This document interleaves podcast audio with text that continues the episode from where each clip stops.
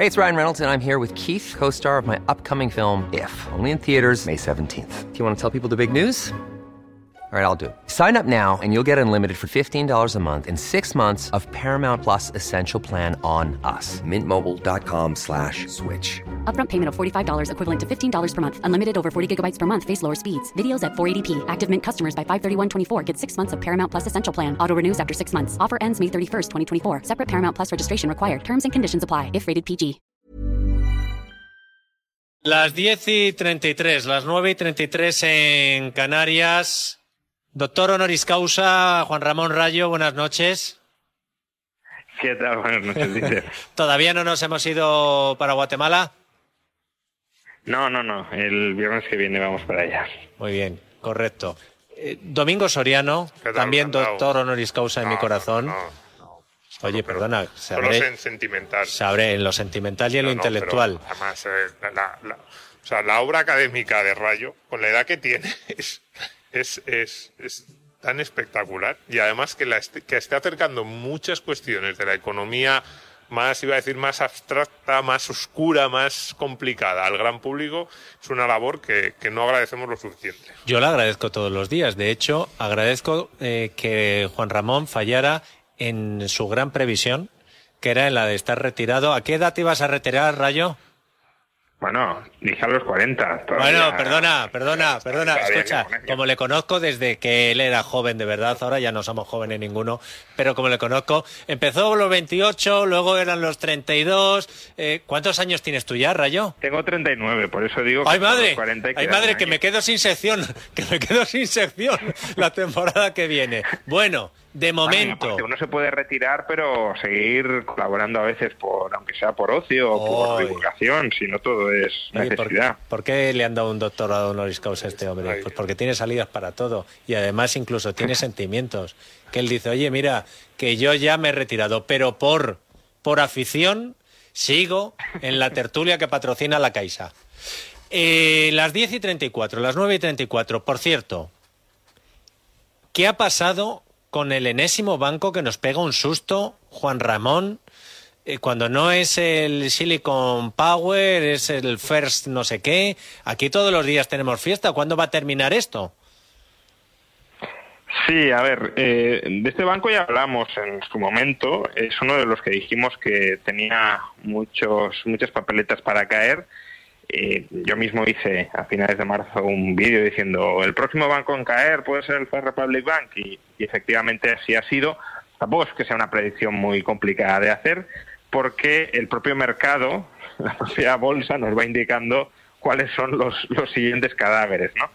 Y, y bueno, pues con el First Republic Bank, que es la mayor caída de un banco en Estados Unidos desde Lehman Brothers, no lo perdamos de vista, eh, hasta hace un mes tenía ese honor el Silicon Valley Bank, eh, ahora el First Republic Bank, porque es algo mayor, no mucho mayor, pero algo mayor que el, Silicon Valley Bank, y, y por eso es, ya digo, la mayor ya en Estados Unidos desde 2008.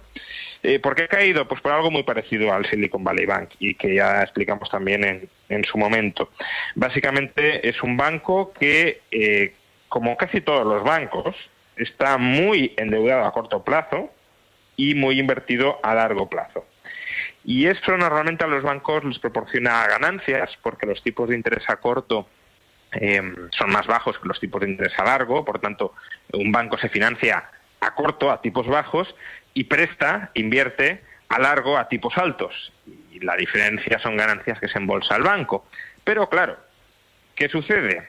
Si tu deuda es a corto y aquello con lo que vas a pagar tu deuda es a largo, solo lo cobras a largo plazo, pues si se te cierra el grifo de la financiación a corto plazo, eh, no puedes, no tienes el dinero que necesitas para amortizar esa, esa deuda que te está venciendo a corto. Eh, y si llega a ese escenario, que es un escenario terrible para cualquier banco, eh, pues tu margen de maniobra es muy reducido. Y, y ese momento llegó en, al Silicon Valley Bank a principios de marzo y ha llegado ahora a principios de mayo, finales de abril, al First Republic Bank. Eh, los problemas empezaron cuando el, eh, cuando el First Republic Bank publicó los datos financieros del primer trimestre del año y nos dijo que había perdido 100.000 millones de dólares en depósitos. Es decir, prácticamente la mitad de todos sus depósitos los perdió en el primer trimestre de 2023. ¿Y qué hizo? Claro, porque si tú eh, pides prestado para prestar y 100.000 millones de dólares en préstamos que has recibido los pierdes, los depósitos son préstamos que hacemos al banco, pues claro, ¿cómo reaccionas ante eso? Pues bueno, lo que hizo el, el Republic Bank, perdón, es eh, buscar otra deuda a corto plazo, esta eh, la concedía la Reserva Federal, eh, para tapar ese agujero. Problema de esto, que claro, los depósitos, ya lo sabemos, son una deuda casi gratis para el banco, no es que cobremos por tener un depósito, una cuenta corriente en el banco, un tipo de interés muy apreciable, pero esta línea de crédito que le dio la Reserva Federal para cubrir ese agujero de 100.000 millones de dólares en financiación, pues pagaba intereses en torno al 5%. Eso supone que, más o menos, los gastos en intereses del Silicon Valley Bank eran o serían unos 5.000 millones de dólares al año, que es más de todo lo que ingresa el Silicon Valley Bank, no de sus ganancias, de todo lo que ingresa. Por tanto, claro, a medio plazo esta situación era absolutamente inviable. Por eso el propio Silicon Valley Bank dijo, bueno, como yo he perdido 100.000 millones de dólares en financiación, que solo he podido sustituir a corto plazo por una financiación muy cara, lo que voy a hacer poco a poco es desinvertir, dejar de financiar, dejar de prestar 100.000 millones de, dólares en activos. Problema, como hemos dicho, esos activos son activos a largo plazo y por una cuestión de, valoración eh, de matemáticas financieras, cuando los tipos de interés suben, el precio, el valor liquidativo de los activos a largo plazo caen, se desmoronan. Con lo cual, claro, si el Silicon Valley Bank quería desinvertir, quería liquidar esos activos a largo plazo que se habían depreciado muchísimo por la subida de los tipos de interés en los últimos dos años, eh, básicamente habría, habría vendido con pérdidas gigantescas, es decir, habría quebrado igualmente. Esa era la situación, una situación de estar en un callejón sin salida. Si no me muevo, muero. Si me muevo, muero también y al final pues ha terminado llegando JP Morgan con el FEDIC, con el Fondo de Garantía de Depósitos estadounidense o la Autoridad para Liquidar Bancos y entre los dos se han repartido el banco, se han repartido las pérdidas y, ya han enterrado este banco. El problema es que, como decías, no tiene pinta de que vaya a ser el último. Todos los bancos medianos en Estados Unidos ahora mismo están bajo el radar de los mercados como el posible siguiente en caer. Sí, es que ese es el problema. El problema es cuál va a ser la siguiente ficha de dominó. Porque además,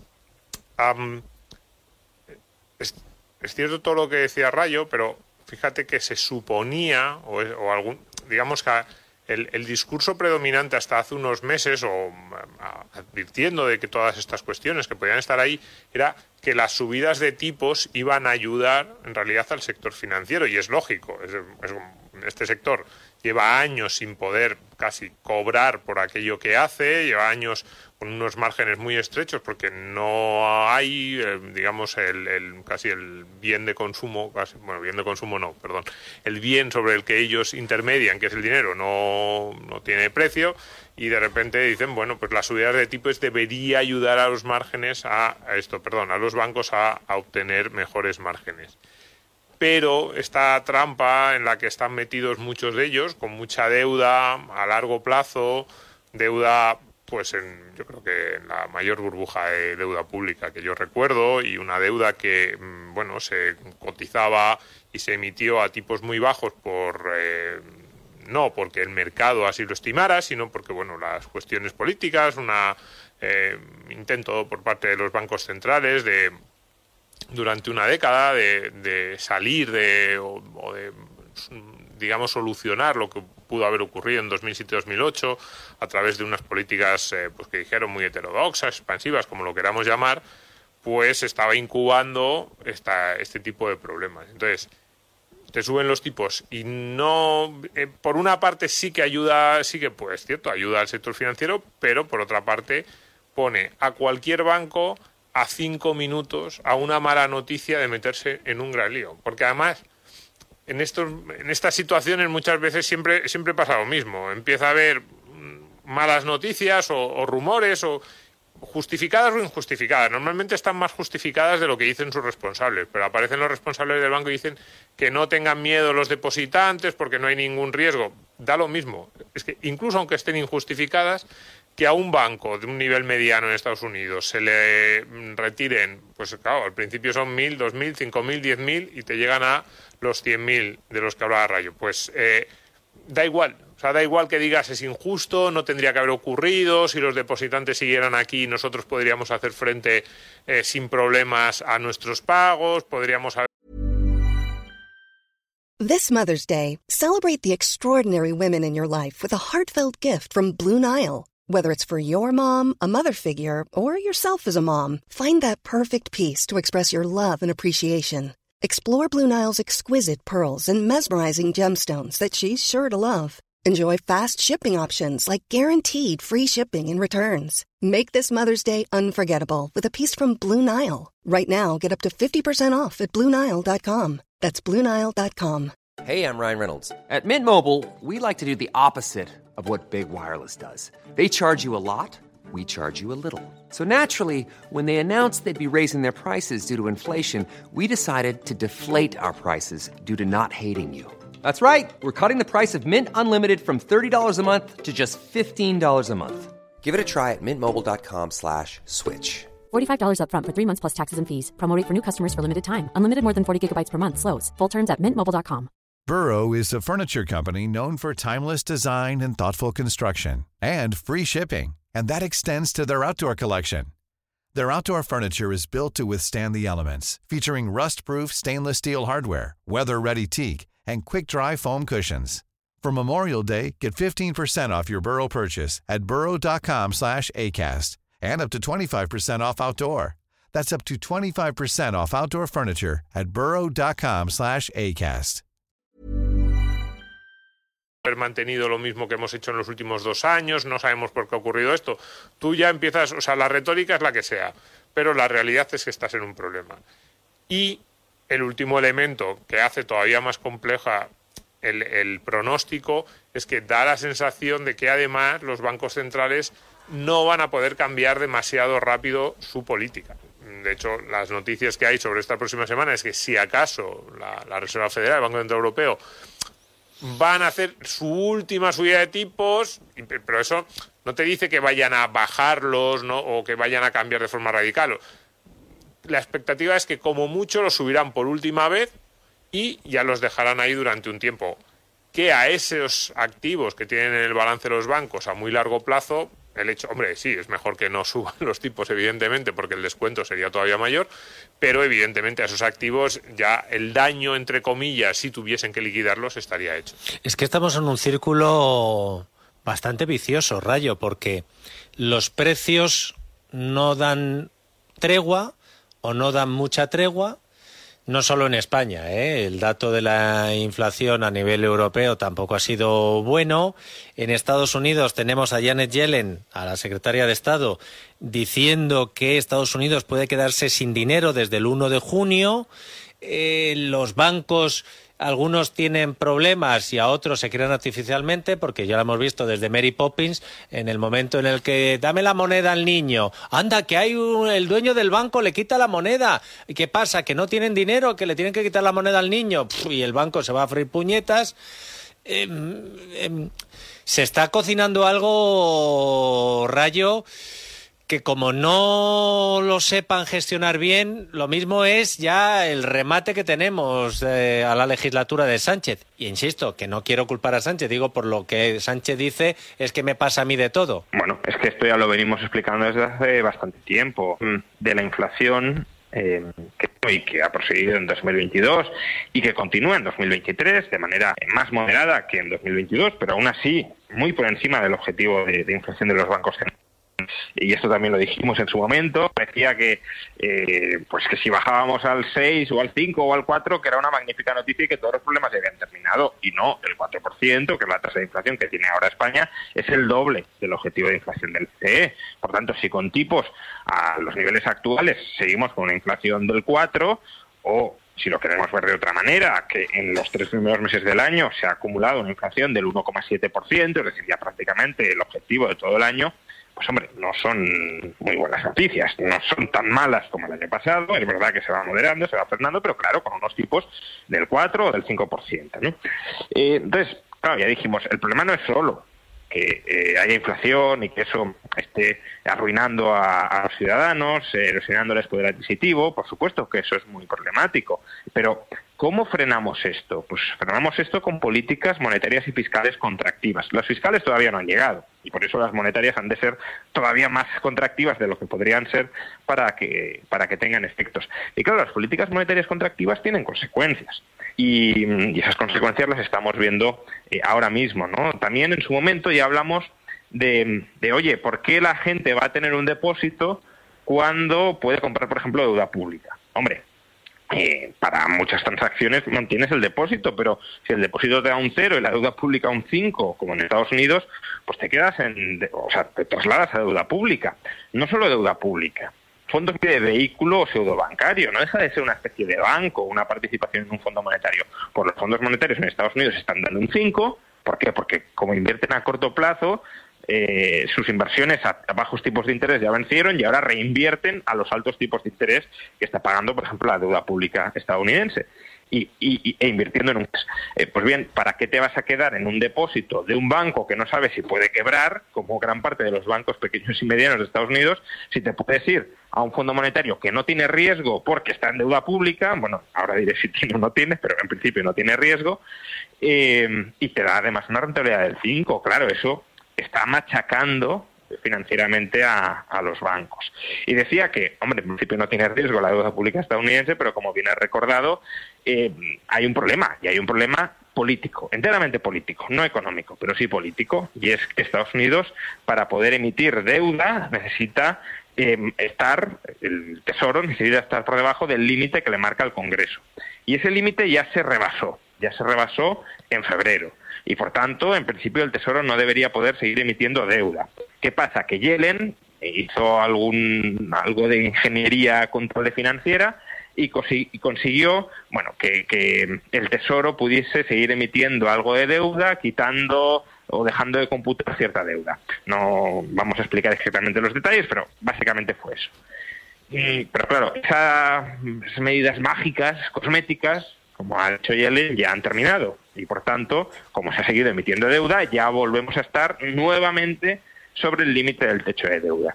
Y ahí, claro, solo hay, diría, tres soluciones. Bueno, en verdad hay más, ¿no? Pero tres soluciones. Una, que se elimine el techo de deuda, que creo que sería un error. Eh, políticamente es bueno que el, sobre todo en, bueno, en cualquier país, ¿no? pero en un país con división de poderes tan clara como en Estados Unidos especialmente, eh, es bueno que el gobierno negocie con el Congreso para eh, cada X tiempo ver cuál es la perspectiva fiscal del país en el medio y largo plazo. Y eso es lo que fuerza hacer el techo de deuda. Pero bueno, una posibilidad sería eliminar el techo de deuda o suspenderlo, y podría el gobierno encontrar recovecos constitucionales para hacerlo, incluso en contra de la voluntad del Congreso. Eh, otra sería que el Congreso pacte una elevación del techo de deuda, pero claro, el Congreso eh, tiene eh, mayoría en la Cámara de Representantes republicana y por tanto está forzando a Biden a que acepte ciertos recortes a largo plazo para garantizar que el país no se siga endeudando, endeudando y endeudando. Y la tercera opción es el default, que sería bueno, una si queremos una quiebra técnica, una suspensión o aplazamiento de pagos, porque supongo que en algún momento eh, se, renegociaría el techo de deuda y subiría, pero a corto o medio plazo sí habría un no pago en el momento en el que se tienen que pagar las deudas de Estados Unidos. Y eso sería una catástrofe financiera mayúscula. Entonces, el sentido común parece indicar que, como tantas otras veces en el pasado, al final, aunque sea a última hora, in extremis se llegará a un acuerdo. Pero como eh, a los dos, tanto al Partido Demócrata como al Republicano, les interesa extremar las posiciones y les interesa que haya un choque de trenes pleno, pues veremos qué termina ocurriendo. Eh, yo diría que la opción del default sigue siendo la menos probable. Eh, si Biden no quiere llegar a un acuerdo, y no es descartable que se niegue a llegar a un acuerdo, eh, lo que puede ocurrir es que haya pues otras opciones de ingeniería ocurrentes y peligrosas. Por ejemplo, y no lo voy a desarrollar, otro día si quieres hablamos de esto, pero una de las que está ganando más peso para que veamos lo pintoresco del, caso, es que el Tesoro mine una moneda de platino de un billón de dólares, billón europeo, trillón estadounidense, y que esa moneda de platino de un trillón de dólares o billón, vamos, europeo, la deposita en la Reserva Federal para que la Reserva Federal le dé eh, un billón de dólares recién impresos o recién creados para que pueda seguir gastando. Oye, yo creo Y, que... y después yo- de esa moneda esto de no un lo- billón yo- llegaría otra de un billón, etcétera. Yo Esto no creía, lo había oído eh, yo. yo creía que estas cosas solo pasaban eh, en Sudamérica. de- pues fíjate, yo te iba a decir que sonaba película de superhéroes de esto, una moneda de platino Bueno, de un suena trillón. realmente a los Simpsons, ¿no? Sí, sí, Hay sí. un capítulo de los Simpsons Exacto. Se, se imprime un billete de un billón de dólares. Exacto. Pero, exacto. pero bueno, eso está, No, no. está encima de la mesa como una opción bastante seria que se está considerando. Eh, entonces, bueno, para que veamos el nivel en el que están ahora mismo los acontecimientos, la tensión y hasta dónde se puede terminar. Yo hoy no duermo después de esto, Soriano, porque si están ya plan- planteándose estas cosas, que, oye, pues eh, con la- en, en Argentina con la hiperinflación, en Perú, que nos contaba Martín Higueras, pero ya es que en Estados Unidos haya quien pueda plantear estas cosas. Y, el, y el que lleve la moneda, imagínate la presión, a ver si se, le, escapa ahí, yo qué sé. Va, va a pagar el pan y las sueltas sin darse cuenta, pero cuidado, más, que, estábamos hablando mucho de Estados Unidos, en Europa, digo, porque puede haber gente que diga, no, pero esto es cu- cuestión de Estados Unidos. Yo creo que lo que sí que se da por hecho seguro es que el Banco Central Europeo sí va a subir tipos, es decir, puede haber algo más de dudas, aunque se, se estima que sí, la Reserva Federal. En Europa la discusión es si va a subir 25 puntos básicos o 50. Y cuidado, yo estaba leyendo algunas noticias, por ejemplo, ahora mismo tenía delante la de cinco días sobre, este tema y decían, por ejemplo, el riesgo de que se produzca un accidente grave en los mercados financieros ha aumentado significativamente y esto era un analista que pedía que el Banco Central Europeo suavizara esta nueva, digamos que fuese ya eh, ralentizando o incluso anunciase que va a ser ya la última y que si pudiera ser de 25 puntos básicos. Es decir, hay más nerviosismo del que nos han dicho y efectivamente hasta ahora solo se ha producido en Estados Unidos, pero cuidado con lo que pueda pasar aquí. Juanma Rodríguez, buenas noches. Buenas noches. Creo que con esa moneda de un trillón es con lo que le piensan pagar en Arabia Saudí el sueldo a Messi si es que se lo llevan. Hasta aquí la sección de Rayo y Domingo Soriano. When you make decisions for your company, you look for the no-brainers. If you have a lot of mailing to do, stamps.com is the ultimate no-brainer. Use the stamps.com mobile app to mail everything you need to keep your business running with up to 89% off USPS and UPS. Make the same no-brainer decision as over 1 million other businesses with stamps.com. Use code PROGRAM for a special offer. That's stamps.com, code PROGRAM.